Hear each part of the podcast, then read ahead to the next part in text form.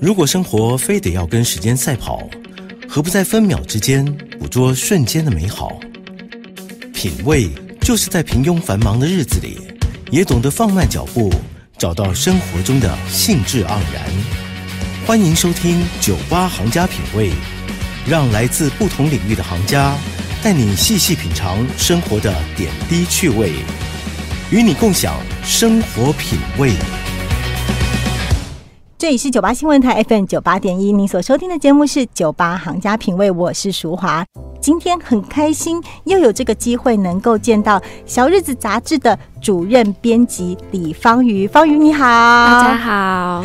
我们今天呢要来谈的这个《小日子》十二月号，他们的封面故事是微醺的风土记录，台湾第九手帖。我看到这个题目呢，其实我很开心啊。还好现在是晚上十一点，要不然呢就不能大声的说，因为其实我还蛮喜欢喝酒的。好了，要提醒大家，就是喝酒过量有害健康，但是呢，一点点的微醺其实蛮好的。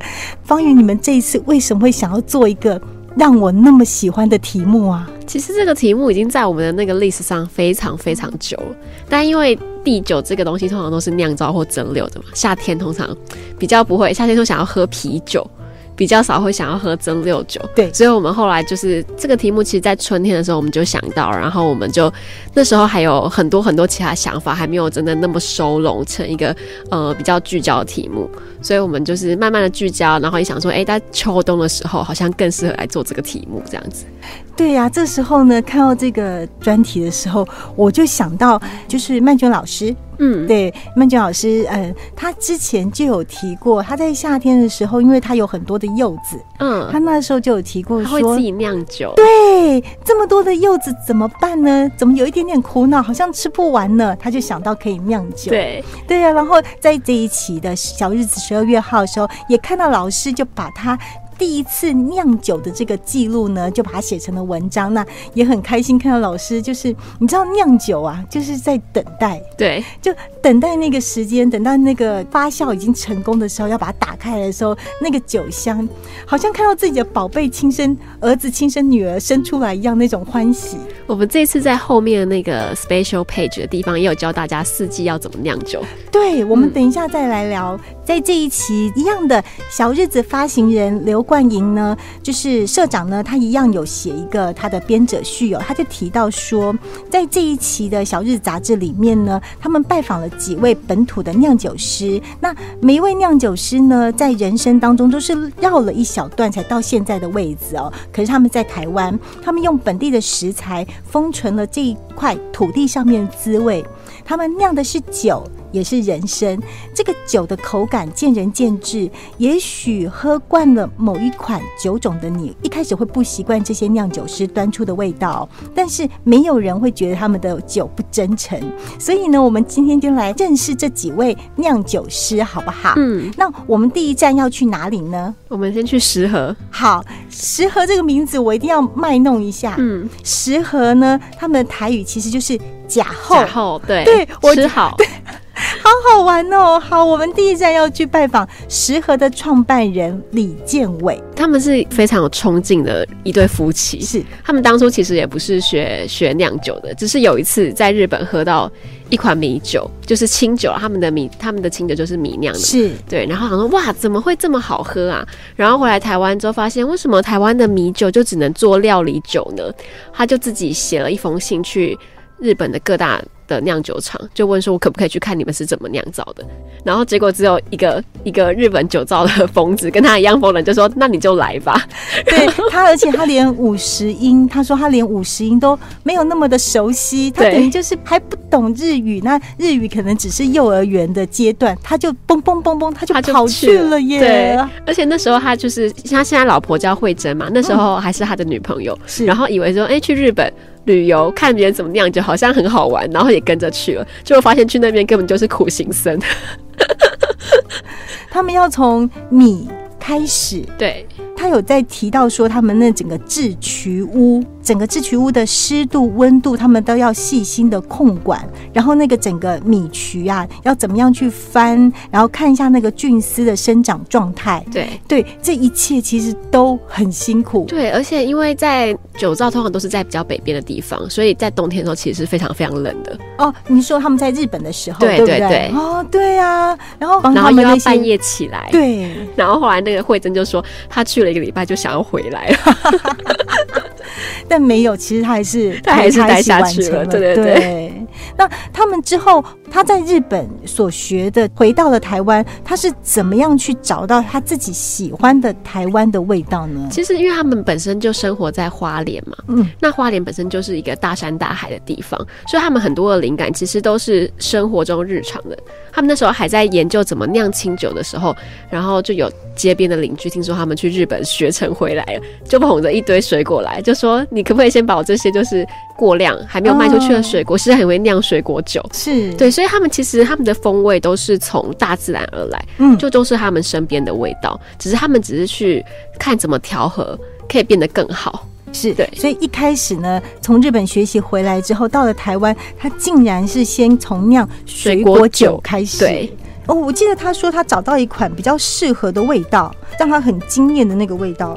野生红肉李子，对 对对对对，为什么会抢到李子酒呢？就是在曼娟老师的那篇文章里面，他第一次酿成功的也是李子酒。对对对哎，听起来好像李子是可以让就是第一次酿酒人呢来试试看。其实我听他们说，就是越酸的水果其实是越适合酿酒的。哦，越酸的水果吗？对，所以其实他们当初会去酿这个李子酒，也是因为他们李子树就长在家门口前面，可是他们也没有特别施肥嘛，是。所以他们李子掉下来的时候都是很酸很酸的。嗯那我想说啊，不要浪费，不然来去试试看好了。哎，结果就意外的蛮好喝的。对，一层李子，一层糖。对对对，没想到最后酿出来的酒却意外的好喝。。对，然后我还注意到，就是嗯，其实这一次呢，就是小日子十二月号也是访问了三位酿酒师。对，那这三位酿酒师呢，其实都是嗯使用了台湾在地的食材，台湾的自然的风味哦。那很好玩的是，等一下我们还会谈到其他酿酒师，像嗯这一位李建伟呢，他在酿酒的时候，其实他就是会使用到嗯，比方说像大叶甜香啦、九层塔、马嗯告，他们好喜欢马告对。他们很喜欢马告。每一位酿酒师都有马膏对，就是珊瑚礁的味道，然后蜜香红茶，它甚至会加入那个文旦啊，还有洛神的味道在它的酒里面，嗯。真的是融合了台湾的自然，而且这些呢都是大家都很熟悉的台湾味道。嗯，我自己有买他就是这一瓶清酒。哦，你过去采访他的时候他不是，他是我同事去采访的，但是因为当时我就对他这个味道很好奇，我就请他帮我带了一瓶回来。嗯然后他连那个瓶装都是以华东的山海为背景，是，然后喝起来有一股还蛮清香的味道。因为琴酒通常入口的时候会很很辣很烈，对，可是它在后味的时候有一个很舒服很舒服的味道。我对琴酒没有特别的钟爱，嗯，对，可是你喜欢，我觉得如果不喜欢单喝的话，也可以加通灵水啊，加雪碧，对，它就是就很搭嘛，喝起来就是很清爽。其实我觉得琴酒还蛮适合夏天喝的。真的吗？嗯好，下次我来试试对对看。对 OK，那我们离开了花莲，离开了石河，离开了李建伟之后呢，我们要去下一站。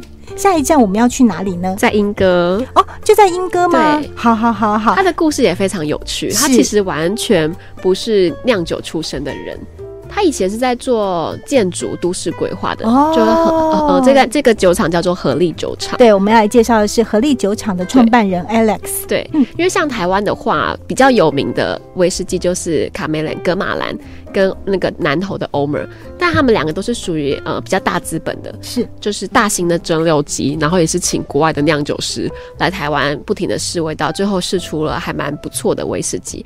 但是它呃在合力的话，因为它是属于比较小型的酒厂，所以它等于说是。呃，透过非常实验性的方法去酿酒，所以它酿出来的味道可能会跟大家印象中那种真的很好喝的威士忌味道有一点点不一样。可是是它不断不断去尝试，然后去调配出说，哦，我觉得这个味道很特别，我很喜欢。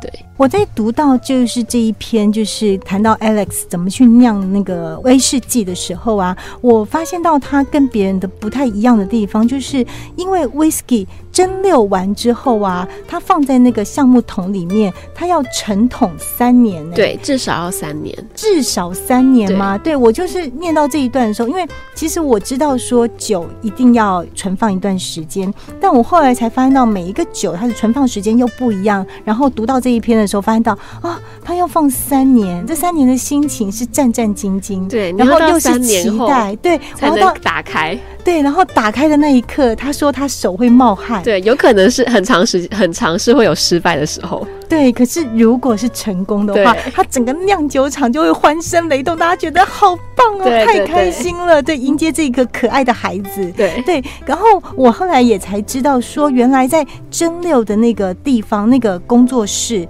它的湿度跟温度。都很讲究，嗯，所以呃，每一份工作都不是我们想象中那么的简单哎。对，然后因为它中间还有一段转折，就是因为威士忌要陈桶三年嘛，然后这中间他刚好认识了一个清酒专门的酒吧的主理人，叫做 SoSo，然后他们两个就是一拍即合，然后就开始想说，哎，那我们是不是可以来。用琴酒来试试看，说能不能为台湾做一些很特别的事情。是，哎，对，那他的琴酒你有尝试到吗？有有有。他跟跟我们刚刚介绍，就是花莲的石河李建伟他所。做出来的琴酒，你有什么样的感觉？因为他我喝到那一支琴酒，哎，我那我这个再延伸讲一下后面的故事。他那时候先做了三瓶琴酒，叫做高山、海洋跟平原。那这三支我是没有喝到，因为那时候已经全部卖完了。让我后来是去了那个搜索的酒吧，就是塞巴，在和平东路那边。然后他那边。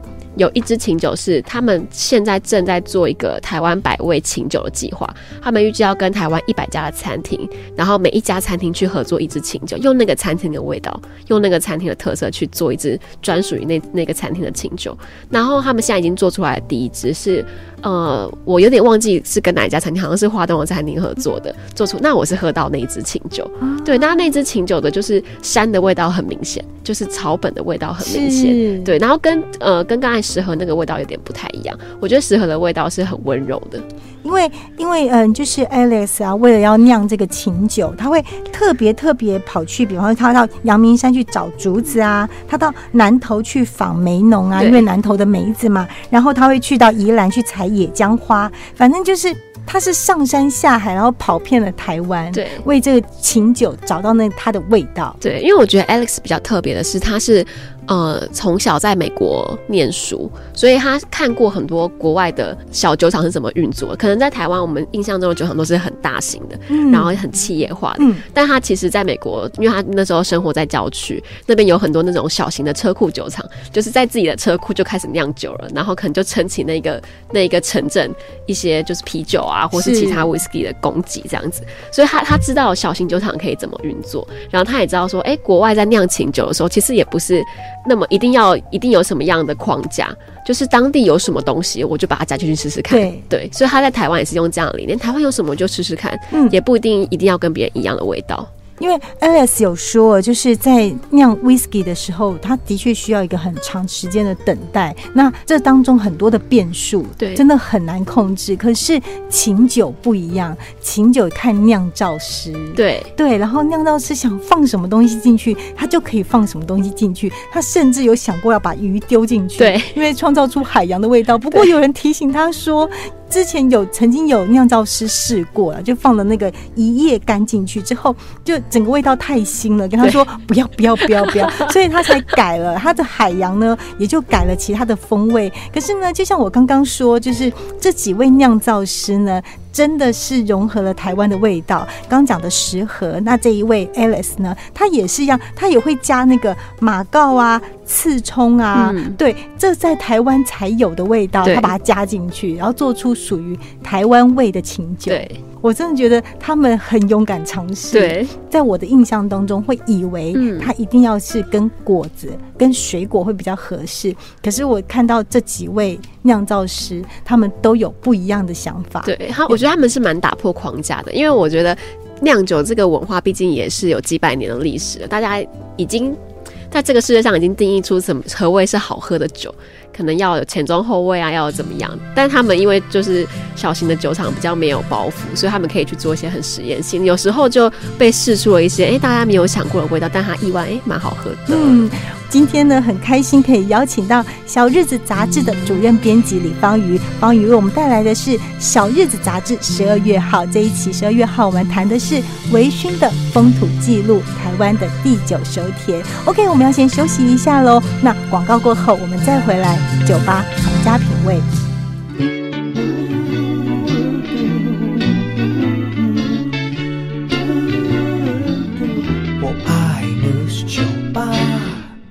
回来，酒吧行家品味，酒吧新闻台，我是淑华。今天呢，在节目现场邀请到的是《小日子》杂志主任编辑李方宇哦，方宇为我们带来的是《小日子》杂志十二月号微醺的风土记录，台湾的第九首帖。那么在节目进行之前呢，在专访开始之前呢，再一次提醒大家，就是喝酒不要开车，那开车绝对不要喝酒，我们都要注意大家的安全，也要注意自己的安全。那么刚刚方宇已经带我们认识了两位台湾酿酒师，一位呢是在宜兰的石河李建伟，那之后呢，我们又去了花莲，嗯，认识了 Alex。接下来呢，我要去认识这位酿酒师，他所酿造的酒呢，也就是啤酒，是我最爱的酒。我们赶快来认识他。哦 要先说啦，因为啤酒对我来讲啊，我我的同事都会笑我，就我把啤酒当成饮料喝，在夏天的的时候，就它对我来讲，那个酒精浓度对我来讲好像不是什么障碍。嗯然后哦，我喜欢有气泡的，嗯就好比说我可能比较喜欢喝香槟，然后我喜欢有气泡的饮料。那嗯，可乐对我来讲可能有点甜，哦，那我就会选择喝啤酒。哦，所以你也是很喜欢喝台湾的自己的精酿啤酒。对，台湾啤酒其实我都喜欢，因为我并不是说一定要喝很高档的啤酒，嗯但是就是很热很热的时候，走进便利商店的时候，面对那一排的瓶瓶罐罐的饮料，我会选择啤酒。嗯对，可能别人会选择其他的饮料，可是我就会选择啤酒来解渴，是一个比较奇怪的人。好，换方宇来带带我们认识这一位。嗯这位是一位法国的酿酒师，然后他其实是因为娶了台湾的女孩，所以来到了台湾。对，他是台湾女婿。对，但其实他在接触精酿啤酒的过程也很有趣。他是那时候精酿啤酒在法国还不到时间，有，对但他他有说，对，但他认识对了一位在挪威开了第一间精酿啤酒的人，是，对，所以后来他才因此踏入了精酿啤酒这个行业。是，他也就嗯开始要开启他的精酿啤酒。对，嗯，他很喜欢很喜欢中文，嗯。然后很喜欢很喜欢台湾，因此也就因缘际会呢认识了他的老婆。然后之后就是，因对为也是忙着他的那个精酿啤酒事业啦，然后一边呢就跟老婆谈了远距离的恋爱。之后呢，他结婚之后呢，他其实是一年会来台湾一个月耶。对，然后收集了台湾的这些在地的这些食材、在地的味道，然后加入了他的啤酒。嗯，他后来把那个挪威酿造师也一起带来台湾了。哦，真的吗？我没有认真读到这一段。，对，所以他们现在，因为现在他也在台湾，因为今年疫情的关系，原本他们应该算是一半的时间会在法国，一半的时间会在台湾，是。但因为今年他没办法一直反复的隔离，所以今年都是待在台湾。嗯，嗯，这几位就是这一期《小日子》杂志十二月号专访的这几位酿酒师哦，他们都有一个。特性啊，应该是说，他们除了会把台湾的风味加进他们的酒里面以外呢，他们对于酿酒这件事情，他们真的是以非常严谨的态度。比方说，像就是那个酿造室里面的温度、湿度要怎么样控制，他们是真的非常的严谨。他觉得这是一场非常严谨的科学实验，然后每一个步骤都要战战兢兢，不能松懈。这个温度、湿度都要好好的掌控，才能够成就一瓶好的啤酒、好的琴酒、好的 whisky。他那时候有提到说，因为瑞瑞轩的叔叔其实是在大稻城里面的卖茶叶的茶艺师，嗯，就是我们今天介绍第三位酿酒师，这位法国朋友，对对对。台湾女婿，对。他的他的老婆的舅舅其实是在大稻城卖茶叶的，对对对，所以他的啤酒里面有很多台湾茶的口味，而且我觉得他他已经很融入台湾了。像他就说，他现在每天都一定要吃一颗保肝丸，然后他还说保肝丸 change my life。他说，因为喝酒的关系，他现在每天都一定要吃保肝丸保养身体。很可爱，因为就是在采访里面写到那一句话是说，就是他如果生命最后一餐。其实我没有想过这一题，就是我的生命的最后一餐我要吃什么？但他很可爱，他要吃什么？他要吃九层塔配海瓜子。他真的很融入。对不起，我也很喜欢九层塔配海瓜子，而且一定要配啤酒。对，一定要配啤酒。对，然后呢，在他的那个就是他的精酿啤酒里面呢，他加入了什么？他加入了嗯，就是比方说像马告，然后香茅，然后就是刚刚方宇有提到的台湾的高山乌龙。天哪，真的是太特别了！他把这几样加进去啤酒里面，而且味道意外的和贴。对，嗯。然后呢，我最喜欢的是啊，他在台湾的时候呢，他会特别特别的去走访每一个地方，他到市场里面去闻那个水果的香味，然后到那个大道城闻那个茶叶的香味。对，其实我后来才知道，原来酿酒师很重要，就他们的鼻子。对。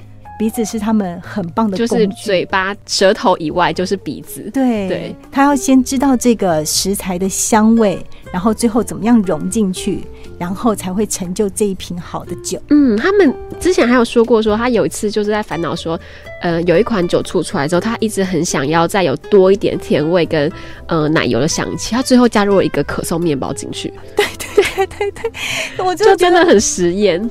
可他们真的是非常的有创意。对，刚刚我们提到说，在琴酒里面加一夜干，就是就是加鱼，可不可以有海洋的味道？可以，可是有点腥。嗯，然后呢，这一位台湾女婿呢，法国朋友呢，他是加入了可颂面包，结果他说，其实那个奶油味很合。对，我对他的啤酒是真的很有兴趣，很想要尝试看看。嗯，我最喜欢的是你们这一次在杂志里面，你们有拍那瓶啤酒的味道，就是带有马告。香气的珊瑚椒小麦啤酒，嗯啊，你知道他推荐的时候是要配盐酥鸡，对，哇，我觉得我光用想象的就觉得那个夜晚实在是太美好了，是不是？配海瓜子应该也蛮搭的。这一期，这一期，在这一期的杂志里面呢，就是。黄威荣，我要怎么称呼？黄总编，黄总编是你们的亲生父亲，对，他是以前小日子的总编，是黄威荣黄总编呢。他这一次呢，在这一期的文章里面呢，他当然就是要告诉我们说，就是要吃哪些食物呢，最好跟酒一起搭配。然后他吃的、他喝的都是我喜欢的。他说什么呢？他说呢，他如果去。云林，云林吃大胖鹅肉的时候，他叫一口鹅肉，一口台皮。对，还会提醒我们说，金牌不行哦，金牌太主流了，金牌要跟那个咸蛤蟆，就是咸蛤蜊搭配比较好。你们很棒，我从来都没有这样子想过哎，我以为我一瓶酒就可以到底了，没想到 其实我就连在嗨餐打夹欧北菜的时候，我都要选一下啤酒。每一个台啤都还有它那里面一些细节不同的味道，没错。然后呢，他如果啊，他如果到台南。阿龙熟肉，或是嘉义的东市场的黑人熟肉采买，然后他带回去他的住宿饭店的时候，他就会配什么？他要配金门高粱，他最后还要加两个字：完美，完美。我觉得总编，我真是看你写的文章，看着看着我真的都饿了，而且好想哦，好想吃哦。这些食物呢，总编说这些食物搭配这些酒，就是在台湾生存的理由。没错。我真的觉得台湾真的太美好了，有这些食物，有这些酒。哎，我们看完了三位酿酒师，我们来自己酿酒好不好？好。具有你这一次呢，做了一个专题，要来教我们怎么样酿酒，而且你帮我们四季的酒，对，而且是四季四款，春夏秋冬。我们现在是冬天，对。冬天的最特别，那我们先从冬天开始说。因为其实原本我冬天不是要写这个酒，这次我们报道的是马祖老酒，然后是我们那时候在在提案的时候，然后我们的设计就跟我说：“哎，我以前在马祖当兵，哎，我记得他们家家户户都会有一个自己的私酿，然后那个私酿非常好喝，然后我就去查，发现它就叫马祖老酒，然后制作呢其实可简单也可反复。”哦，要先跟听众朋友报告一下，我们说的这个酿造呢，就在自己家里啦，在家里酿出四季滋味呢，我们讲的是比较简单的哦，对简单的不是那个很难的。所以呢，如果我们的味道是有点偏差，或是我们的做法不太标准的话，大家不要跟我们太计较啦。我们先来看一下冬天的马祖老酒要怎么做。，它听起来像是好像要陈年很久，对呀、但对，但其实如果说你想要比较快速熟成的话，其实放一个月就可以喝了，一个月就可以喝了吗？一个月就可以喝了哦。但是很多人因为有些家里有那个马祖的地很大嘛，然后他们以前有很多的渠道那种当兵留下来的。嗯，所以他们就会把酒放在那些地道里面，嗯对，所以他们会一次酿很多很多，哦然后所以有一些就可能已经成年了十年以上，哦，他们放的比较久，所以就叫做老酒他。们他们叫老酒。但如果我们要自己酿的话，我们其实一个月其实味道就已经还不错了，这样子。啊，马祖老酒它最主要的材料会是什么是？糯米跟红曲，哦，对，就只要糯米、红曲、对水，对，这样就可以了？就是要让那些米跟红曲一起发酵，哦然后让它让它制造出酒酒气这样子。哦，嗯好，冬天就是要喝马祖老酒。对，然后就是把糯米放在水里面先浸泡。它其实这过程，如果我要去看专业的话，它其实是要浸泡更久，然后要反复的呃蒸熟之后，要反复的一直去翻它，在奥里面一直翻它。嗯嗯嗯嗯对，但是我们就把它简化，我们就是把它蒸熟之后呢，然后把红曲加进去。然后跟水一起放在那个酒瓮中之后，三天拌一次，然后之后每一个星期再拌一次，连续两周，然后就把它封存起来，放一个月就可以喝了。嗯其实我们真的是在现场讲的是比较简单的手法，在杂志里面呢，大家也可以看得到，都是比较简单的制作过程。虽然，比方说像如果我们刚刚介绍那一位食盒创办人李建伟的话，他就会慢慢弄，慢慢去对翻搅，他连那个菌丝他都要去看。我们没有啦，自己在家里喝，我们就简单就好。大家有空的话可以试试看糯米、红曲跟水，一个月的时间，我们可以做出马祖老酒，对试试看。然后这个酒可以加热喝，哦，可以加热，可以加热哎。喝，然后也可以拿来拌面。像以前那个马祖的干拌面都是加马祖老酒，是哦，对，就是有。肉燥，然后再加一点这个酒进去提味。好好好好好好好，那我们再来介绍另外一个季节应该要酿什么酒呢？你想听哪一个季节的呢？我其实我最喜欢的是秋天茶酒。哦，茶酒，茶酒其实超级简单。对对我就是一个很懒惰的人，然后我就觉得这个实在是太简单了。，对，这个这个酒的那个灵感，其实是有一次我去我朋友的酒吧，嗯然后他做给我喝的，然后他那时候是给我一个 shot，嗯。然后跟我说这个浓度很高，但是是用台湾的茶叶去去去泡的这样。哦，然后他就说：“哦，味道很香，虽然很浓，但是它在那个嘴巴里的味道，就真的像喝茶一样，有那个茶茶叶的尾韵在。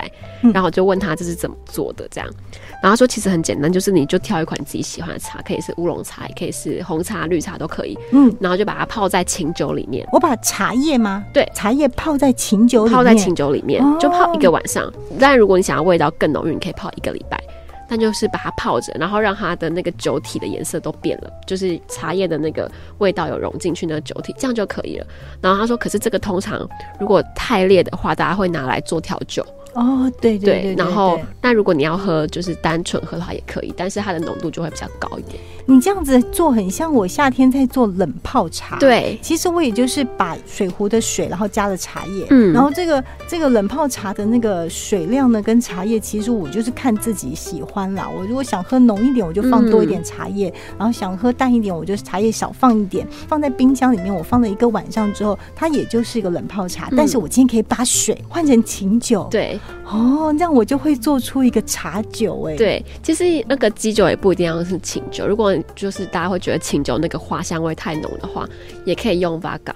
哦，Vaga，对，哦，我差点都忘记它了，你不提它我都忘了。对它可它的味道可能就呃，因为如果说是用清酒的话，它会有一尾韵会有一点点草本的味道，嗯，对。但如果用 Vaga 的话，茶的味道可能会更明显一点。好哦，我一定要来找机会嗯试试看。那秋天往前一个季节，我们来到了夏天。对夏天我觉得这个实在是太合适了，因为夏天大家真的都会想到蜂蜜水。嗯，嗯，蜂蜜水可以解渴，没想到蜂蜜也可以入酒。而且这个这个酿造方式，我们是找一个呃比较特别的，因为通常大家都是呃加糖放在瓮里面去做酿造嘛，然后这一次我们就是用干酵母。就是在做面包的那个酵母。哦，所以我可以直接在烘焙材料行就可以对，买得买到酵嗯母这样子，然后就是蜂蜜加水，然后把它搅拌均匀之后呢，你只要把酵母放一点进去，然后它会那个酵母会自己在那个液体里面自己做发酵，然后发酵过一个星期之后，它就会变成蜂蜜酒，哦，嗯。好特别哦，很特别。而且我我这个我还没有试过，但是呃，据据大的传闻是会蛮好喝的，嗯因为然后它等待时间也不用太长。对，也是一个星期哦。看起来马祖老酒是最久的，它要放到二十五天或是一个月的时间才会酿造好。那我们刚刚讲的茶酒，不管是琴酒还是瓦卡，我们可能只要一个晚上，也许只要一个晚上，或者是你想久一点，你放一个礼拜。现在讲到这个夏天喝蜂蜜酒的话，这也是放一个礼拜，然后我们把它过滤，就是可能滤掉一些酵母的杂质吧。对过滤之后就可以喝了耶。对，它只要蜂蜜水跟酵母。就可以做出一个非常方便，蜂蜜酒、哎、嗯。哦，好好好好，我们刚说台湾最多最多最好吃的就是水果了，当然春天就要来酿桃子酒，对，其实我们那时候也有想说，哎、要不要来酿大家最常酿的美酒？但因为美酒大家都，因为现在其实春天酿美酒已经是一种非常流行的活动，就是身边的人只要一到春天，大家就开始买春梅要来酿酒，所以我们就把这个梅子换成了桃子。其实桃子拿来酿酿酒也是非常适合，而且它不要是那种已经熟成出汁的那种桃子。哦，你可能希望它还是比较清脆的桃子，对对对，才嗯刚、才刚刚要熟成的时候，那时候酿酒是最适合的。哦，你刚刚讲美酒啊，其实我的我的同事他就会自己酿美酒，可是我记得就是我们刚提到，就是在每一位酿酒师都有那样的心情，就是在酿造的时候，当然每一个步骤都是非常的战战兢兢、很严谨的去做，对，然后什么的比例都会控制好，可是可是就难免还是会。担心做出来的酒味不够好喝。我还记得我的我的同事他在酿美酒的时候，他不小心让美酒发霉了。哦哦，你看到对，就像你现在的表情一样，他那个整个脸上面写满了懊悔耶、懊恼，他一直在回忆他到底是哪一个步骤没有做好，嗯然后让这个一瓮的这个美酒就这样子不能喝了真的好难过哦。对，看得出来，我跟方宇两个都是爱酒人，所以我们两个人舍不得都写在脸上。